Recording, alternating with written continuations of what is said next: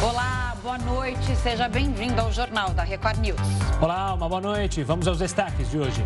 Adriano Pires desiste de assumir a presidência da Petrobras. Temporal deixa 19 mortos no Rio de Janeiro. Quatro pessoas seguem desaparecidas. Estados Unidos pedem suspensão da Rússia do Conselho de Direitos Humanos da ONU. E ainda, dólar volta a cair e registra menor cotação desde o início da pandemia.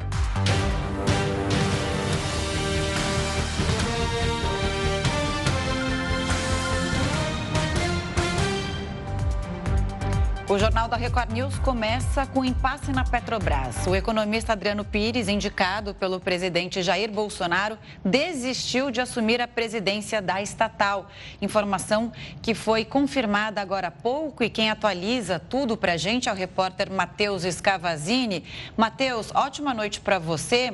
Silva e Luna seguem no comando da Petrobras até 13 de abril. E agora, hein? O que acontece? Boa noite, Camila. É, Adriano Pires recusou o convite por conflito de interesses. Ele divulgou uma carta agora à noite, é, direcionada ao ministro Bento Albuquerque de Minas e Energia. Ele agradeceu pela indicação e também pelo convite, mas disse que não conseguiria se desvincular a tempo do Centro Brasileiro de Infraestrutura, que é uma consultoria, inclusive que ele foi fundador também e que prestou serviço para grandes empresas de petróleo e gás. Por estar nessa empresa, ele seria barrado pela lei das estatais. Em resposta, o ministro Bento Albuquerque disse que os elevados conhecimentos na área de óleo e gás fizeram com que o governo é, fizesse esse convite a ele e também disse que compreende os motivos de Adriano Pires e que espera poder continuar continuar contando com as contribuições dele. É, até a definição, Joaquim Silva e Luna, o atual presidente da Petrobras, continua no cargo. É, essa, o Adriano deveria ser definido, ele deve, o nome dele ainda seria passado por uma Assembleia Geral que aconteceria no próximo dia 13, na quarta-feira que vem. E, inclusive, essa Assembleia também vai precisar definir o novo presidente do Conselho, já que Rodolfo Landim, que era o indicado, recusou o convite e disse que permanece à frente como dirigente do Flamengo. Camila, Gustavo. Obrigado pelas informações, Matheus. Uma ótima noite. Falando agora de Ucrânia, o presidente Volodymyr Zelensky visitou hoje a cidade de Bucha. O controle da região foi retomado pelos ucranianos. Os russos foram acusados de novos crimes de guerra. Zelensky pediu uma ação rápida da Rússia para que as negociações de paz sejam concluídas. O presidente falou com a imprensa durante visita a Buca, onde afirmou ter encontrado evidências de crimes de guerra que tornam as conversas com os russos mais difíceis. É muito difícil conduzir negociações quando você vê o que eles fizeram aqui. Pessoas mortas foram encontradas em barris, porões, estranguladas, torturadas. Os ucranianos afirmam que encontraram vários civis mortos e com sinais de tortura pela cidade. A Comissão de Direitos Humanos da ONU pediu que as acusações de crime de guerra sejam investigadas. Imagens de satélite divulgadas mostram valas com corpos na cidade. O presidente dos Estados Unidos, Joe Biden, afirmou que os russos devem sofrer novas sanções e que o presidente Vladimir Putin deve ser julgado pelas atrocidades. Já o ministro das Relações Exteriores da Rússia, Sergei Lavrov, afirmou em conversa com oficiais da ONU que Moscou encara as acusações de Zelensky como uma provocação que representa uma ameaça direta à paz global e segurança. Ele também afirmou que a Rússia pediu uma reunião de emergência do Conselho de Segurança da ONU, mas que a solicitação foi negada pelo Reino Unido, que preside o grupo. Já o prefeito de Mariupol afirmou que os combates foram intensificados nos últimos cinco dias. Ele acrescentou ainda que várias pessoas continuam sem acesso à água e energia elétrica. Em Odessa, o Corpo de Bombeiros trabalhou para combater um incêndio em instalações elétricas no porto da cidade. O local foi alvo de bombardeios e mísseis russos neste domingo. O Conselho Aéreo de Odessa afirmou que os artefatos do exército russo foram interceptados e que não houve mortos nas ações. Agentes federais dos Estados Unidos e a Guarda Civil da Espanha revistaram um iate de um oligarca russo. Um porta-voz da Guarda Civil espanhola confirmou que oficiais realizaram o trabalho no porto de Palma de Maiorca nesta segunda-feira. O iate está avaliado em 450 milhões de reais e estaria ligado a Viktor Vexelberg, um bilionário aliado ao presidente Vladimir Putin. E a Rússia disse que não foi responsável pelo massacre em Bucha. A gente vai chamar o Heródoto Barbeiro para falar sobre isso. Heródoto, uma boa noite. O que, que o resto do mundo pensa sobre isso? Afinal, são imagens e acusações, mais uma vez, chocantes. Uma boa noite. Acho que perdemos o Heródoto, ele está ou brincando de múmia com a gente, ou ele está de fato. Polêmico. Agora sim, Heroto, só retomar, porque a gente estava com uma instabilidade e você estava congelado. Agora você descongelou. Por favor, as suas informa... a sua análise. Olha, Gustavo, quem deve estar congelado deve ser o embaixador da Rússia nos Estados Unidos. Ele quer fazer uma entrevista coletiva em Nova York para dizer o seguinte: que tudo aquilo que foi mostrado até agora pela mídia mundial ela não passa de mentiras. E que isso é uma armação feita pelo governo da Ucrânia para jogar a opinião pública mundial contra a Ucrânia. Uh, além daquelas 20 pessoas que foram encontradas na rua, né, que provocou assim um choque muito grande das pessoas, haja vista que alguns estavam com as mãos amarradas para trás e levavam um tiro da nuca, outras e outras evidências começaram a se espalhar pelo mundo afora. Uma dessas imagens de satélites que a gente mostrou agora um pouquinho na reportagem, é, é, ela mostrava uma vala comum onde várias pessoas foram enterradas. Segundo as autoridades da Ucrânia, é, pelo menos 400, 400 civis morreram e muitos deles foram jogados em valas comuns na cidade de Bucha, na, perto da capital Kiev.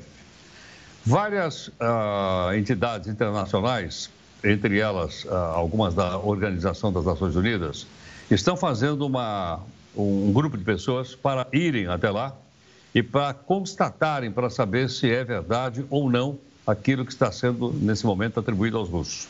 O fato é o seguinte: de um lado, estão os russos dizendo que eles não são responsáveis, do outro, está a Ucrânia. E no meio disso tudo estão os jornalistas que estão lá. Vários jornalistas e vários órgãos internacionais estiveram lá e eles comprovaram que realmente essas execuções ocorreram.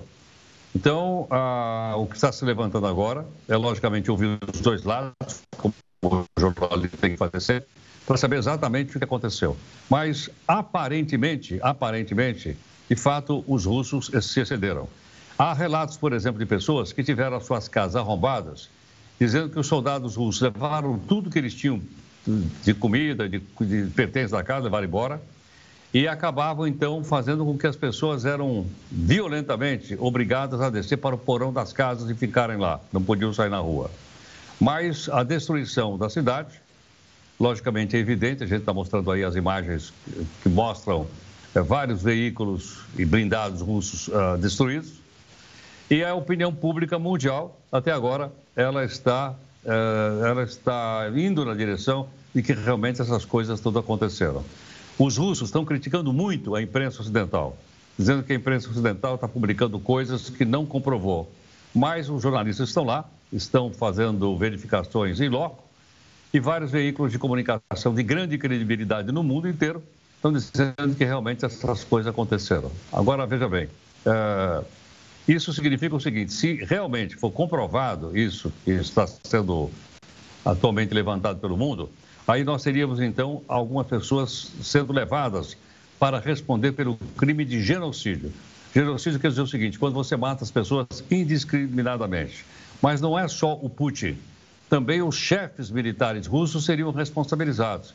Isso lembra muito o que aconteceu em 1945 quando ocorreu o chamado uh, julgamento de Nuremberg, quando a Alemanha perdeu a Segunda Guerra Mundial. E foram levados para o julgamento não só os chefes da Alemanha, mas vários oficiais generais, vários daqueles que deram ordem para que as atrocidades fossem cometidas. Vários deles foram condenados à morte no julgamento de Nuremberg, outros pegaram prisão perpétua e alguns se suicidaram na cadeia para não serem enforcados porque tinham sido condenados à morte. Portanto, essa é a grande, grande polêmica nesse momento. Os russos sabem o seguinte: se isso se comprovar, e parece que vai se comprovar, os jornalistas estão lá para fazer a, a, a, verificação, é de que isso atingiria a imagem da Rússia no mundo todo. Já atingiu, mas atingiria definitivamente a imagem dos russos uh, no mundo inteiro. E quando você tem uma imagem como essa, para você restaurar isso, vai levar muito tempo. Portanto, uh, tudo isso acontece em toda essa pequena cidade que fica no subúrbio de Kiev, chamada Bucha. Ela está sendo chamada de a cidade herói da Ucrânia. Por que razão? Porque o comboio russo que ia em direção à capital Kiev foi parado aí. Eles pararam aí. Essa cidade impediu que os comboios de tanques russos continuassem em direção a Kiev e, de certa forma, então, eles tivessem que recuar. Então, é isso tudo que o mundo está acompanhando, além, logicamente, de outras, outros acontecimentos, mas acho que isso é uma coisa, é um crime contra a humanidade. Uma vez provado, certamente, então, esses dirigentes seriam levados a tribunais internacionais. Claro que é apenas uma intenção. Por que razão? Porque, primeiro, a Rússia não faz parte do Tribunal Internacional Penal. Ela não faz parte. E, consequentemente, ela também não vai extraditar quem quer que seja para ser julgado lá no tribunal com direito à acusação, à defesa e tudo mais. Ela não vai, não vai admitir isso. Mas a situação da Rússia no mundo ficou muito, muito chamuscada, muito, muito atingida desde que essas imagens foram espalhadas pelo mundo inteiro e há relatos, há depoimentos colhidos pelos jornalistas que realmente essas atrocidades teriam acontecido. Essa é a situação que nós estamos vivendo nesse momento e, logicamente, é só mesmo nova verificação, novas investigações poderão colocar um ponto final para dizer conclusivamente se houve ou não esse genocídio que os acusam os outros. É uma tristeza o que a gente viu nesse final de semana, essas imagens, né? Agora a Rússia promete ir ao Conselho de Segurança da ONU para comprovar que esses vídeos seriam forjados por autoridades da Ucrânia. Vamos ver o que, que eles vão conseguir levar ao Conselho de Segurança da ONU. Uma outra questão: o Tribunal Penal Internacional já investiga. Tudo que é relacionado à guerra tem um promotor que é designado para fazer a investigação sobre esses supostos crimes de guerra. Parece que a Ucrânia já envia é, dados desde junho de 2021, ou seja, antes do conflito começar. Então, é, é, o, provavelmente o Tribunal Penal Internacional vai ter uma substância grande para poder fazer esse julgamento. Também achei interessante, Heródoto, que o Tribunal Penal Internacional ele julga os dirigentes, né? Ele pode julgar as pessoas envolvidas envolvidas nesses supostos é, massacres, né? Massacre ou genocídio, como as pessoas estão dizendo, e não o Estado, não a Rússia por si só. Isso achei uma, uma informação importante se dar. Mas você volta daqui a pouquinho com outros assuntos, então, e a gente se vê. Quer falar? Só uma, uma questão, só mais um esclarecimentozinho. Tem dois tribunais em Haia. Um é o tribunal que julga nações. Esse é o Tribunal Internacional de Haia. Uhum. O outro é o Tribunal Penal Internacional, que também fica em Haia. Esse julga as pessoas. Então, é esse que está fazendo a investigação para saber se esses fatos são reais ou não. E só mais um detalhe: alguns daqueles vídeos que foram divulgados, que os soviéticos disseram, olha, eles, eles armaram isso, etc, etc, esses vídeos foram eh, já uh, verificados por órgãos internacionais. E eles disseram que os vídeos são verdadeiros e não foram montados.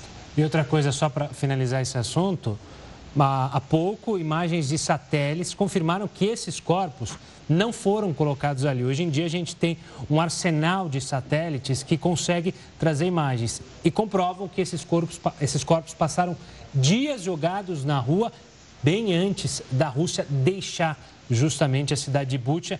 É mais um argumento para provar é, nos tribunais e para a comunidade internacional esses, essas mortes que teriam sido provocadas pelos russos. Enfim, a gente vai acompanhando isso e trazendo todas as novidades. E o Heródoto volta daqui a pouquinho aqui com a gente. Até já, Heródoto. Até já. Obrigado. Olha, e as chuvas provocaram 19 mortes na costa verde do Rio de Janeiro. O Jornal da Record News volta já já com todas as informações para você.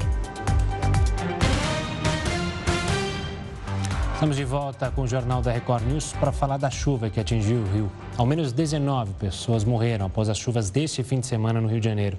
A gente vai até lá falar com o repórter Marcos Marinho. Boa noite, Marcos. Foi liberado um valor para ajudar as pessoas afetadas pela chuva?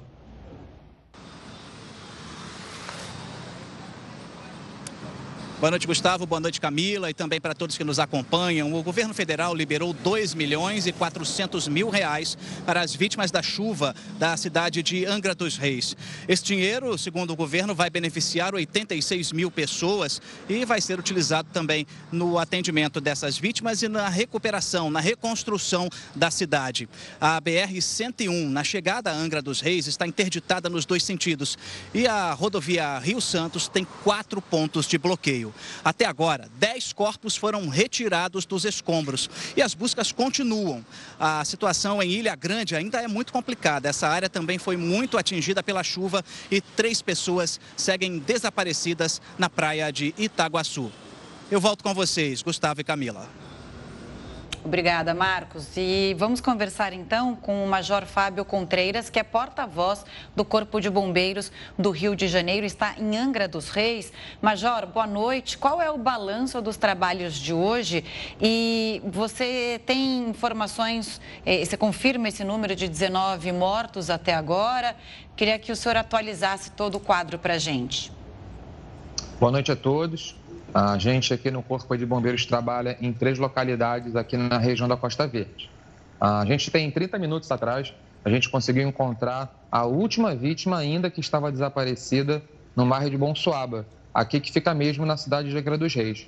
Dessa forma, a gente consegue finalizar um total de 11 vítimas em óbito que foram encontradas aqui na região de Angra dos Reis.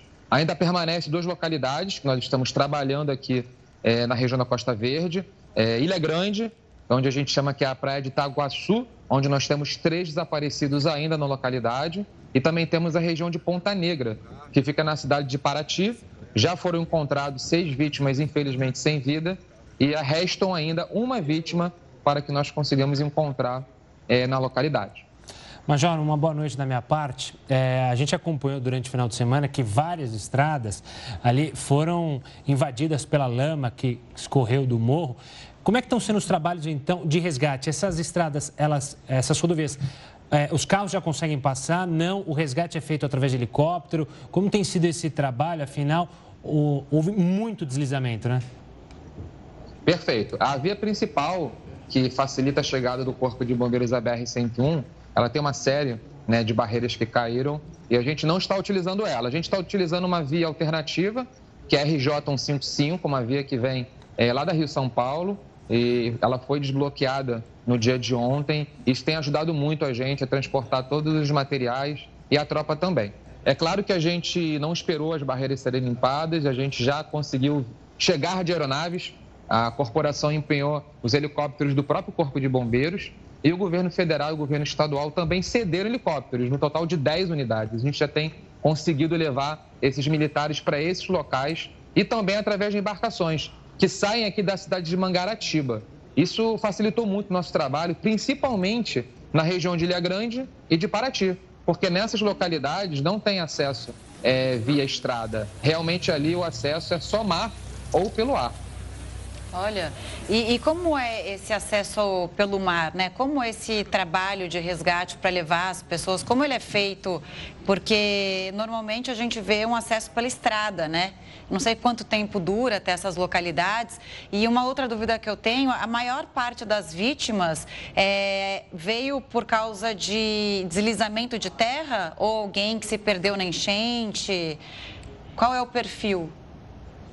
Perfeito. Aqui na Costa Verde, o perfil foram de deslizamentos de terra. Como o índice pluviométrico foi muito alto aqui na região da Costa Verde, é, aconteceram deslizamentos de terra e essas pedras, lama e terra vieram a derrubar residências. Então, existiam residências nesses locais e isso causou o colapso da estrutura de cada casa onde estava ali. Então, as vítimas estavam, infelizmente, soterradas e até o momento foram retiradas sem vida. Esse trabalho em que você perguntou que faz o acesso através do mar é um trabalho muito meticuloso. A gente tem empenhado muitas embarcações.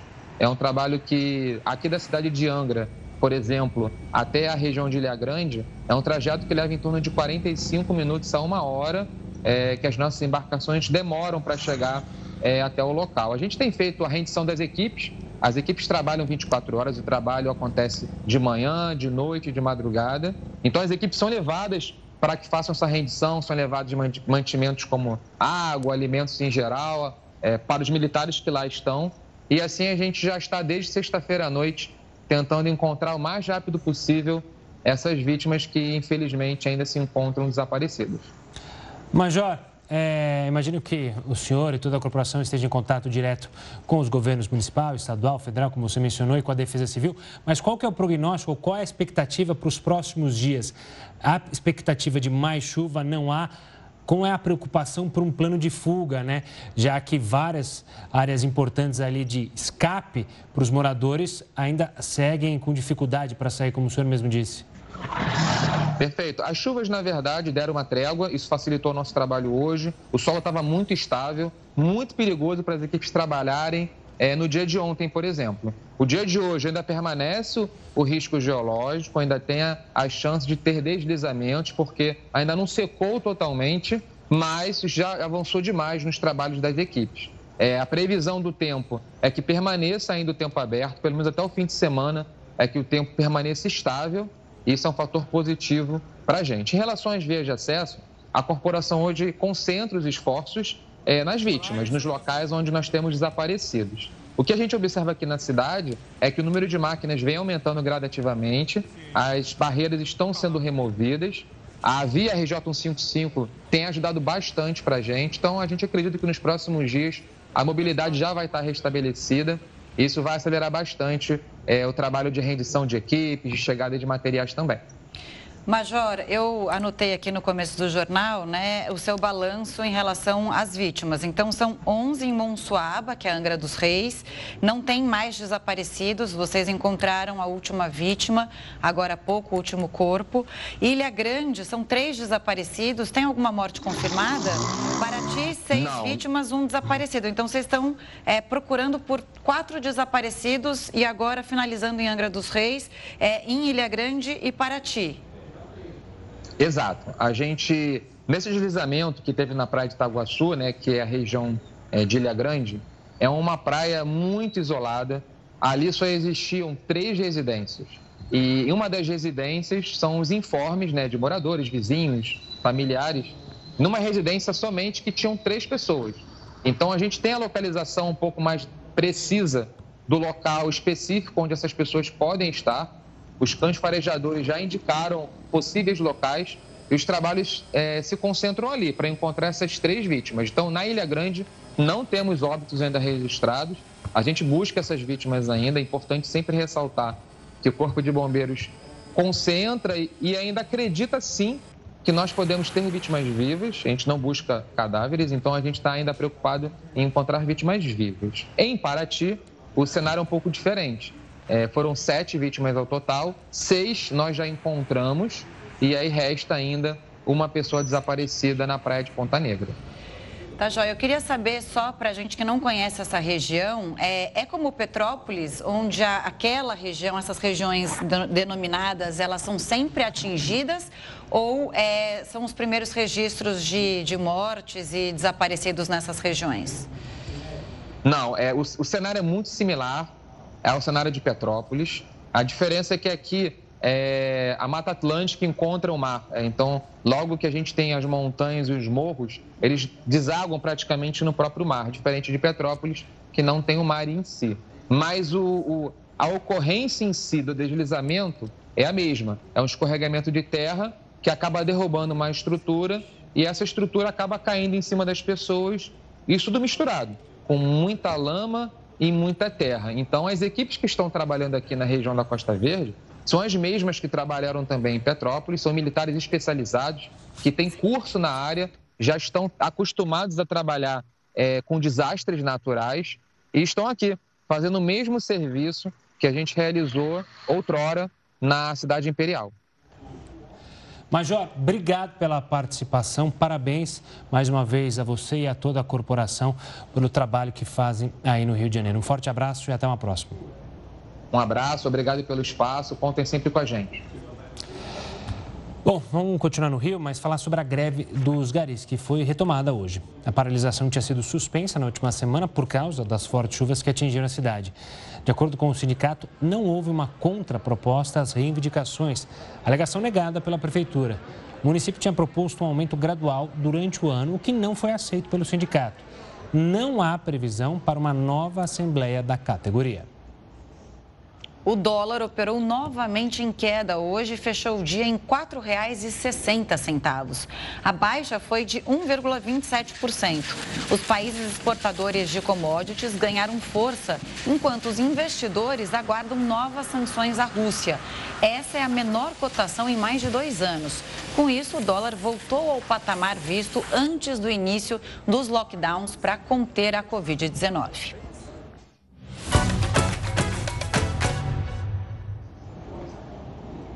E acabou a festa. Depois de conquistar o Campeonato Paulista, o Palmeiras já está de volta às atenções para as próximas competições.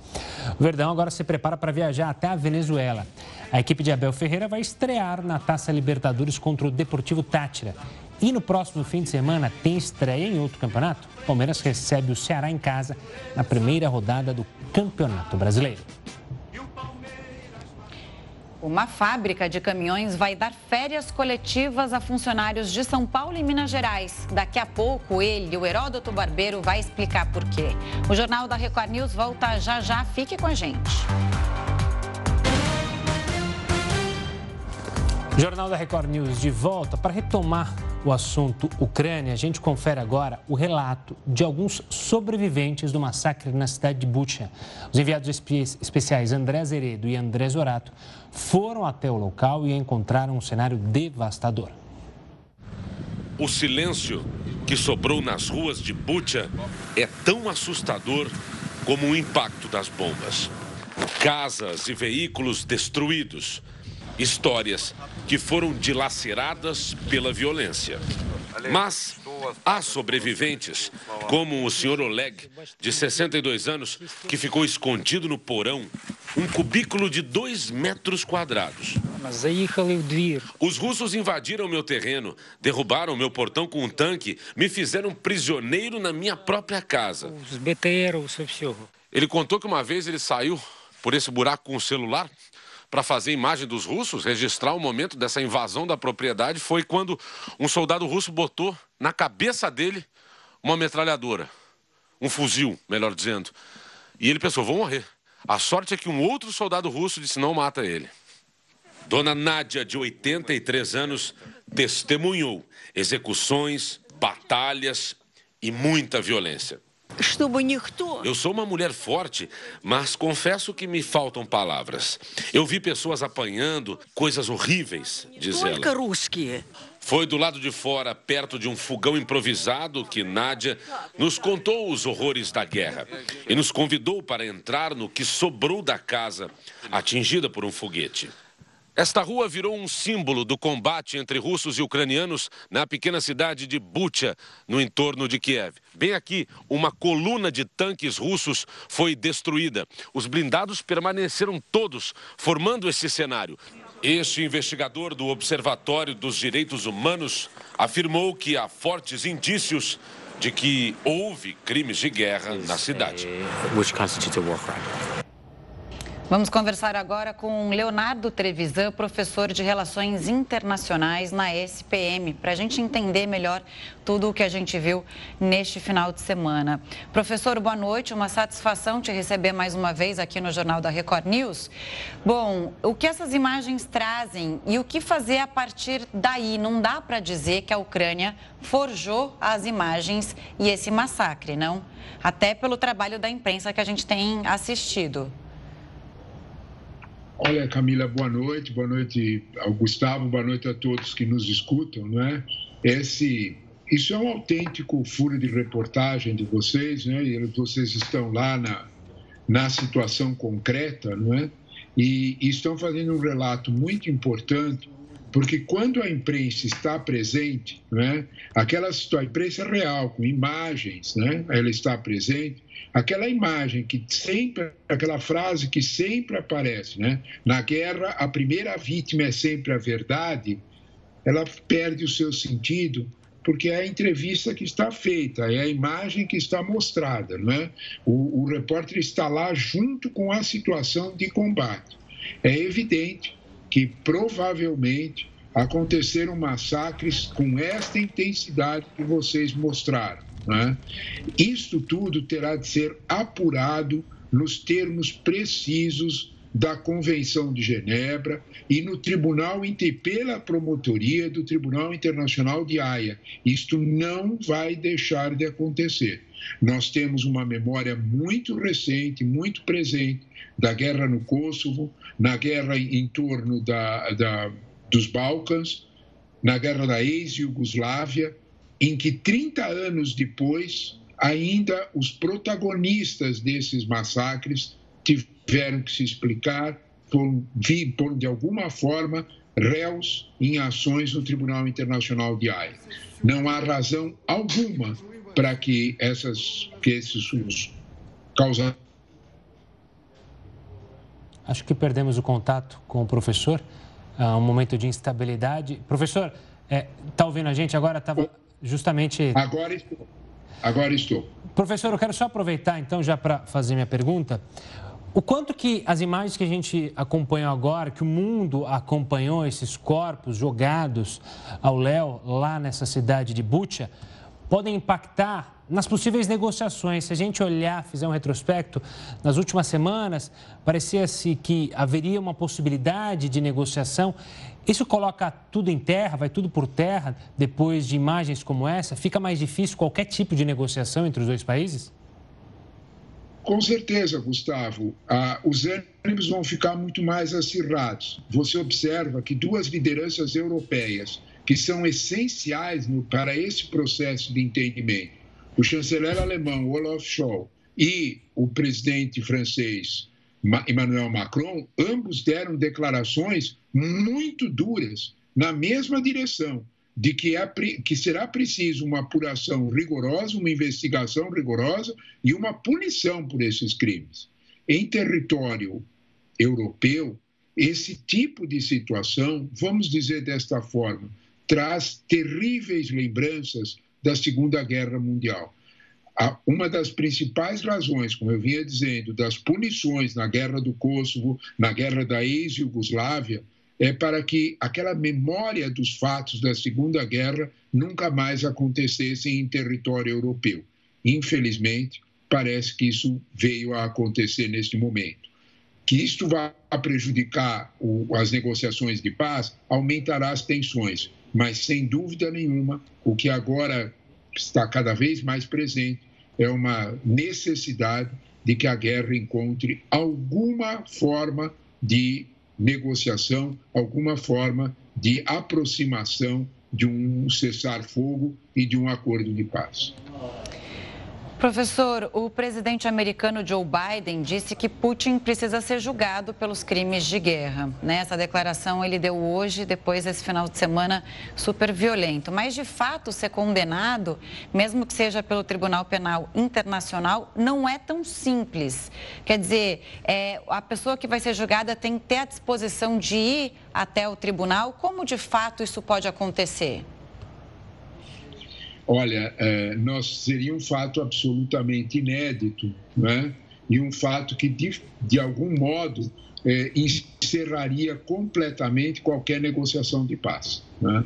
Nós temos que ter uma cautela que essas responsabilidades, a responsabilidade por esses atos em Butcha, provavelmente são de lideranças, são de comandantes locais, são de situações locais. Transferir essa responsabilidade sem uma investigação muito rigorosa para autoridades em Moscou e, eventualmente, para comandantes em Moscou, será já um processo difícil. Que isso alcance a liderança política será mais complexo ainda.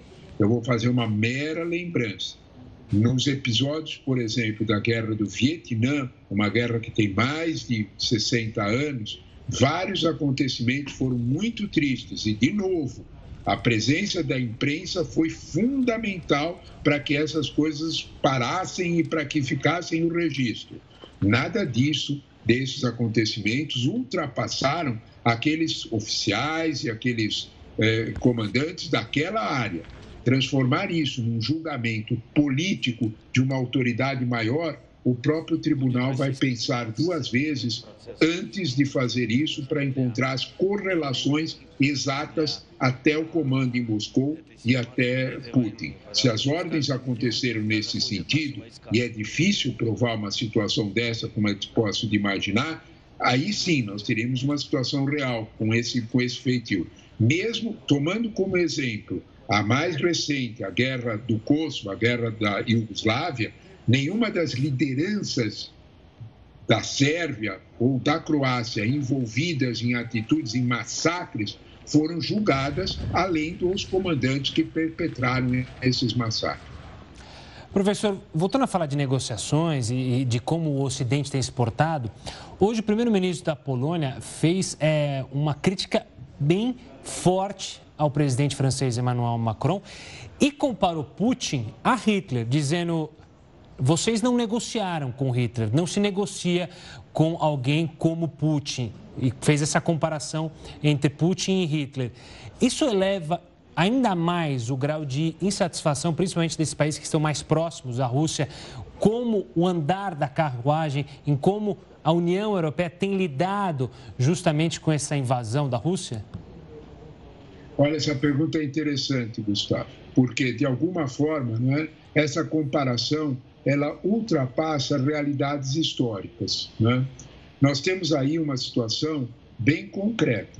O presidente polonês, Biden, né, ele tem uh, algumas, vamos dizer assim, algumas contas a acertar com os russos. Né? Ele pertence a um, uma liderança mais radicalizada e ele mantém uma distância muito enfática e, com os russos. Né?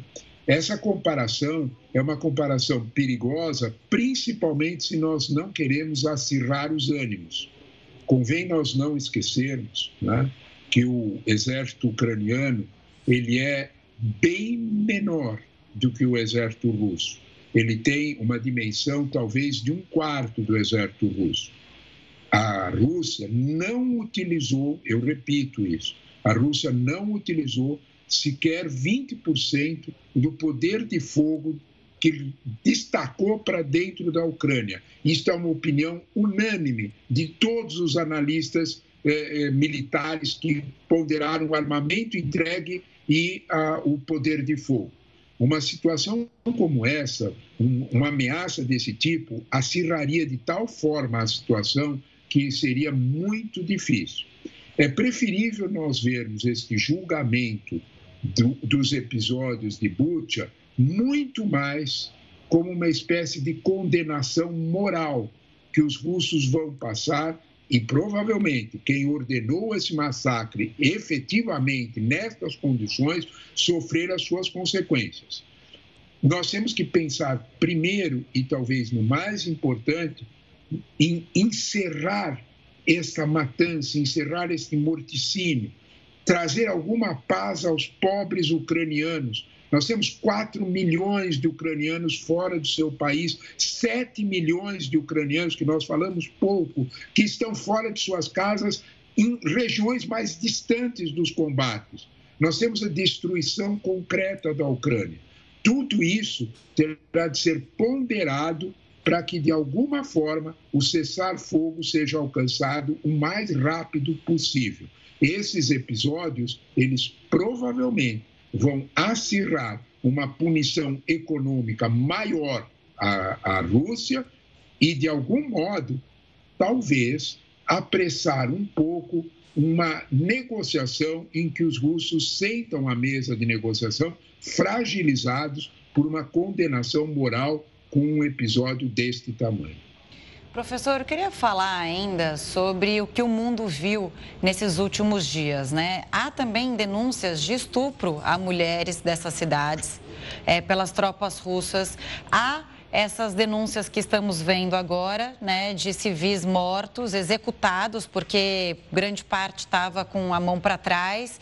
E também há relatos é, e de tiros na nuca, e há relatos também de tropas, de sobreviventes, das tropas invadindo casas e matando efetivamente as pessoas. Até vi uma, uma foto hoje na imprensa internacional em que uma mulher ela estava dando entrevista e ela tinha perdido o marido e mais alguém da família.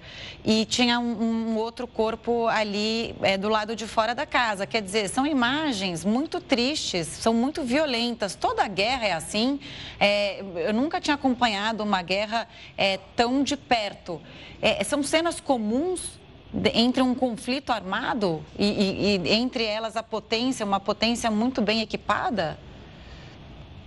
Olha, Camila, lamentavelmente, né, há um princípio em torno das guerras, né, de que a guerra começa e você sabe exatamente quais são as regras a serem cumpridas. O andar da guerra, ela constrói suas próprias lógicas. Isso é terrível. Né? Estas cenas são bastante comuns.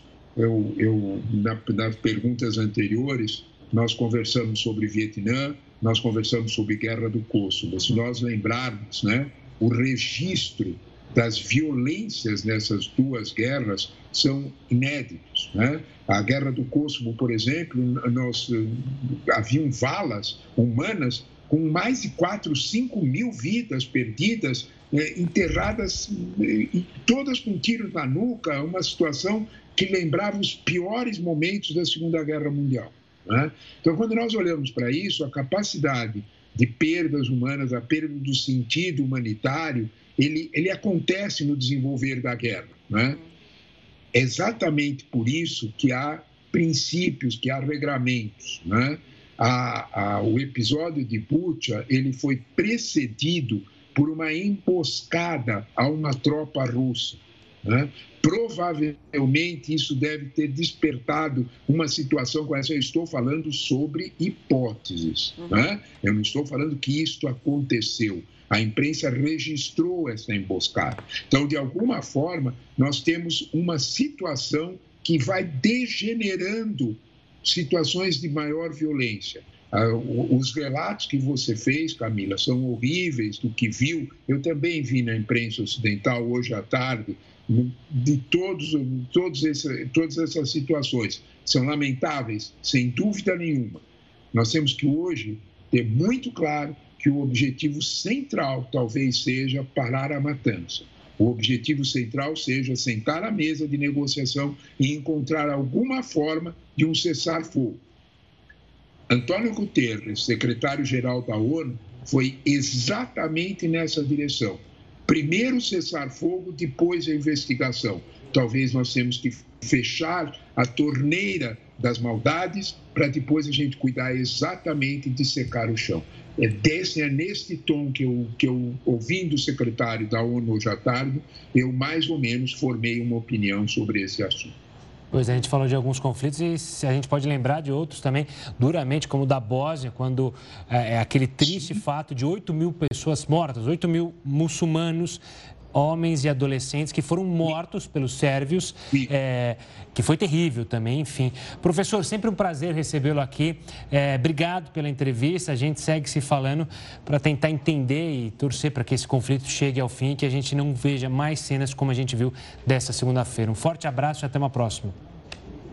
Até uma próxima. Muito obrigado a vocês pelo convite. Lamento que nós falamos de um assunto como esse. Muito é. obrigado pelo convite. Mas dias melhores virão, professor. O preço do petróleo subiu quase 4% depois da ameaça de novas sanções econômicas à Rússia. O preço do barril fechou o dia acima dos 108 dólares.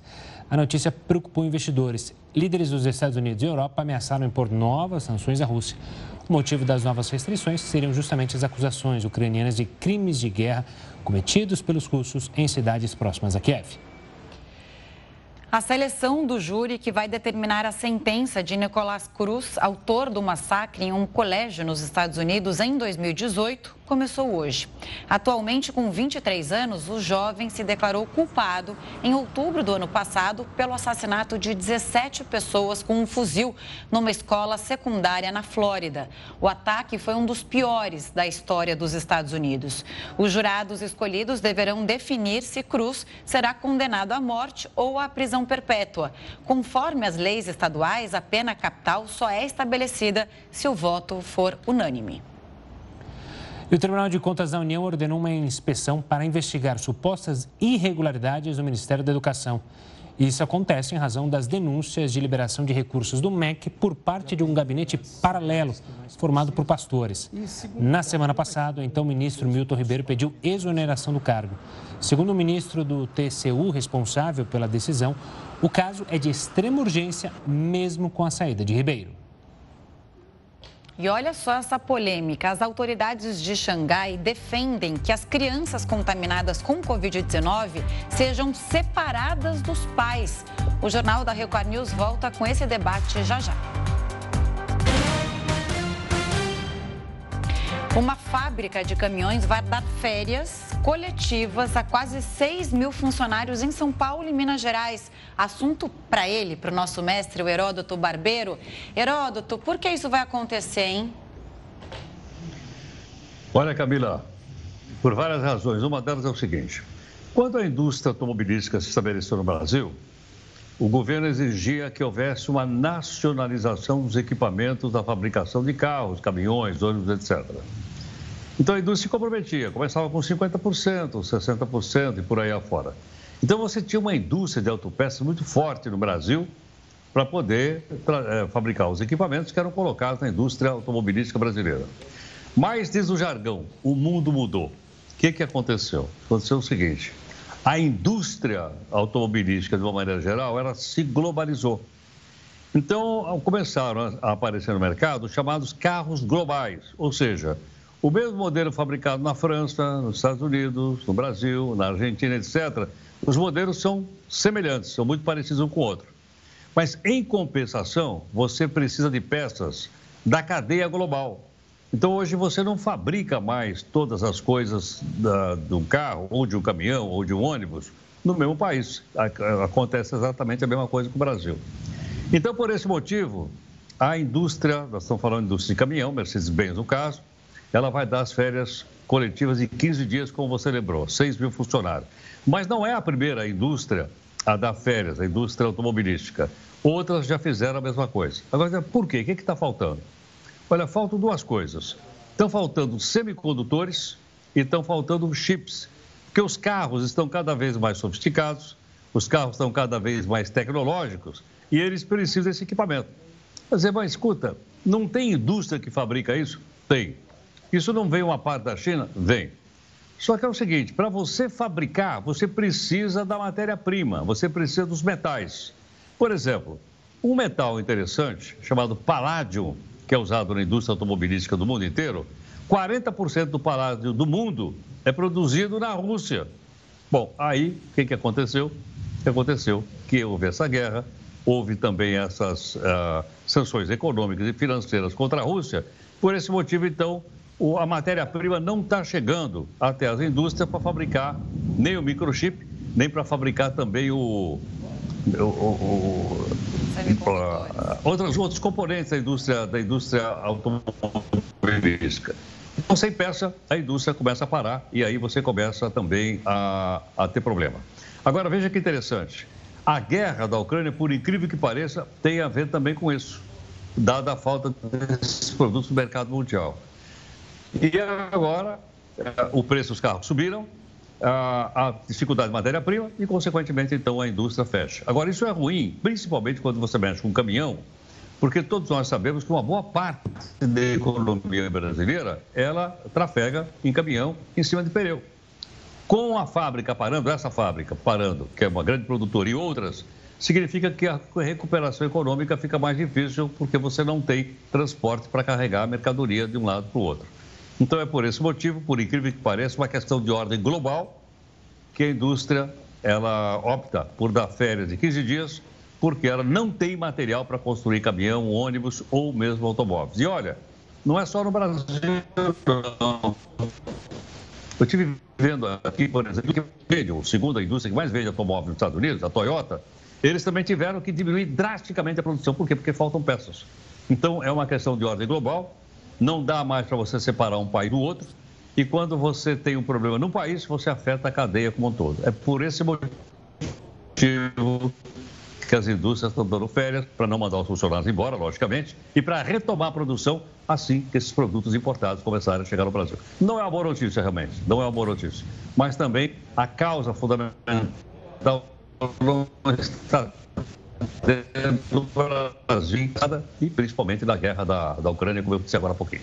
Tá certo, Heroto. Obrigado pela análise. Tenha uma ótima noite e a gente se vê amanhã. Até mais, gente. Obrigado. Boa tchau, semana, mestre. O número de famílias endividadas e inadimplentes bateu recorde em março na cidade de São Paulo. 927 mil famílias estão com as contas em atraso, quase 200 mil a mais que em março do ano passado. A taxa de inadimplência é a maior da série histórica iniciada em 2010. Segundo a Federação do Comércio de São Paulo, a inflação tem pressionado o orçamento. A pandemia trouxe também dificuldades financeiras para a população. 74% dos lares contraíram algum débito no último mês. É o maior índice de endividados em 18 anos. E olha só essa: as autoridades de Xangai querem separar as crianças com Covid-19 dos próprios pais. Xangai é atualmente o epicentro do coronavírus na China. A maioria dos 25 milhões de habitantes da cidade está confinada. É por isso que as autoridades locais defendem que as crianças contaminadas sejam separadas dos pais. O governo de Xangai confirmou que a norma também se aplica aos menores de idade, inclusive aos bebês. Na China, qualquer pessoa que testa positivo para a Covid-19, mesmo que esteja sem sintomas ou apresente uma infecção leve, precisa ficar isolada daqueles que não estão infectados. Crianças com menos de 7 anos recebem tratamento em um centro público de saúde. Já as crianças mais velhas ou os adolescentes precisam ir para os centros de quarentena. Caso um dos pais também esteja com o vírus, pode acompanhar a criança e cuidar dela nesse local. Se nenhum dos pais estiver infectado, a criança precisa ficar sozinha sob cuidados médicos. Só nessa segunda-feira, a cidade registrou mais de 9 mil novos casos em 24 horas e 95% deles é de assintomáticos. A prefeitura vai disponibilizar testes para toda a população. E o bilionário Elon Musk se tornou o maior acionista individual do Twitter. O Jornal da Record News volta em 30 segundos com essa informação. Começou hoje a campanha nacional de vacinação contra a gripe. 76 milhões de pessoas devem receber a dose contra o H3N2, subtipo do vírus influenza, e teve toda aquela onda é, junto com a Omicron no começo do ano. A vacina também oferece proteção contra outras variantes do vírus, como H1N1. A primeira fase da campanha vai até o dia 2 de maio. Serão vacinados idosos acima de 60 anos e profissionais da saúde saúde. Na segunda etapa, é a vez de outros grupos prioritários, como crianças a partir dos seis meses, grávidas, indígenas e professores. O prazo para pedir a isenção da taxa de inscrição do Enem começou hoje. O pedido pode ser feito até o dia 15 de abril na página do candidato. Tem direito à isenção quem estuda em escola pública ou tem bolsa integral em escola particular. Os alunos precisam comprovar renda igual ou menor que um salário mínimo e meio. Pessoas em situação de vulnerabilidade, inscritas no cadastro único, também podem pedir a isenção.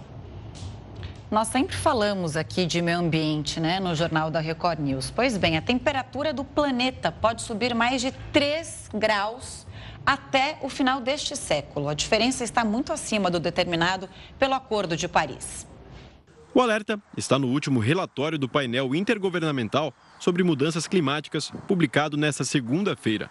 De acordo com o documento, a variação provocará impactos severos para grande parte da população mundial. Para o secretário-geral da ONU, uma série de promessas climáticas não foi cumprida. Estamos no caminho para o aquecimento global de mais do dobro do limite de um grau e meio acordado em Paris. Alguns líderes governamentais e empresariais estão dizendo uma coisa, mas fazendo outra. Simplificando, eles estão mentindo e os resultados serão catastróficos. Em 2015, durante a COP21, 195 países se comprometeram a manter o aumento da temperatura global bem abaixo de 2 graus Celsius. Mas o planeta já está mais de um grau mais quente desde a época pré-industrial, o que dificulta ainda mais o cumprimento do Acordo de Paris. Outro empecilho é a permanência do uso de combustíveis fósseis e o desmatamento. As Nações Unidas calculam que é preciso cortar as emissões globais em 45% nessa década para que a meta estabelecida em Paris seja alcançada. O painel ainda evidenciou um contraste. 40% do dióxido de carbono liberado nos últimos anos veio da Europa e da América do Norte, e pouco mais de 12% do leste da Ásia. Uma análise mais aprofundada do documento indica ainda que apenas 10% das casas são responsáveis por quase metade de todo o carbono lançado no planeta. Mas o relatório também apresenta sinais de esperança. Para garantir um futuro viável, sugere uma rápida transição de combustíveis fósseis para energias renováveis, investimento em tecnologias de remoção de gás carbônico da atmosfera, preferência por veículos elétricos em detrimento dos tradicionais, além da redução do consumo de carne. Segundo o co-presidente do IPCC, assim como as atividades humanas intensificam o aquecimento global, são elas também que possibilitam tirar o planeta dessa situação. Essa é a mensagem de esperança que estamos tentando transmitir por esse relatório. Não está tudo perdido. Nós realmente temos a chance de fazer alguma coisa. Filmes e produções com o ator Will Smith foram suspensos depois do episódio de agressão durante o Oscar. Produtores e plataformas de streaming recuaram em alguns projetos. Um dos filmes que foi suspenso por tempo indeterminado é a quarta parte da franquia Bad Boys. De acordo com o maior site especializado em cinema, o IMDB, outros 11 trabalhos em fase de produção ou finalização foram paralisados. A lista conta com sequências de filmes como Karate Kid e Hancock. O fundador da Tesla e da SpaceX, Elon Musk, comprou uma parte agora do Twitter. Ele foi questionado porque afirmou recentemente que queria criar uma rede social para garantir o direito de livre expressão dos usuários. Documentos da Comissão de Valores Mobiliários dos Estados Unidos revelam que Musk comprou as ações no dia 14 de março mas a notícia só foi divulgada nesta segunda-feira. O fundador da Tesla e da SpaceX comprou uma fatia que representa 9,2% do Twitter e se tornou o principal acionista individual da plataforma, com mais ações que o próprio fundador Jack Dorsey. Musk adquiriu as ações antes de questionar a liberdade de expressão na rede e chegou a fazer uma série de enquetes sobre o assunto. Perguntado por um seguidor no dia 26 de março sobre a possibilidade de desenvolver uma nova rede social, que colocasse a liberdade de expressão como prioridade e tivesse um algoritmo de código aberto, Musk disse que estava pensando seriamente nisso.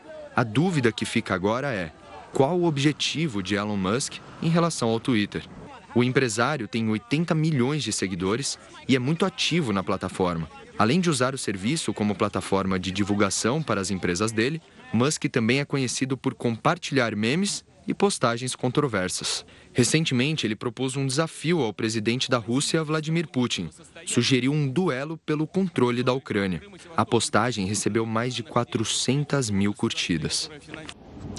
E a cantora Anitta conseguiu mais um feito inédito. A música Envolver chegou ao primeiro lugar de um ranking semanal da revista Billboard. Essa posição nunca tinha sido liderada por um artista brasileiro. O ranking mede a popularidade de músicas ao redor do mundo, sem considerar os Estados Unidos. Na lista, que leva em conta o país, a canção está em segundo lugar por enquanto. Anitta é a mulher mais ouvida do ranking e está à frente de nomes como Dua Lipa, Adele e Camila Cabello. Boa, Anitta, estamos com você. Não abrimos, né? É. Ah, é, primeiro lugar, uma artista brasileira, é. é um, um, lugar não, não, conquistado até ali, então parabéns. Sucesso para a Anitta. Exatamente. O Jornal da Record News fica por aqui. Muito obrigada pela companhia. Fica agora com o News às 10 com a Renata Caetano. Uma ótima noite e até amanhã.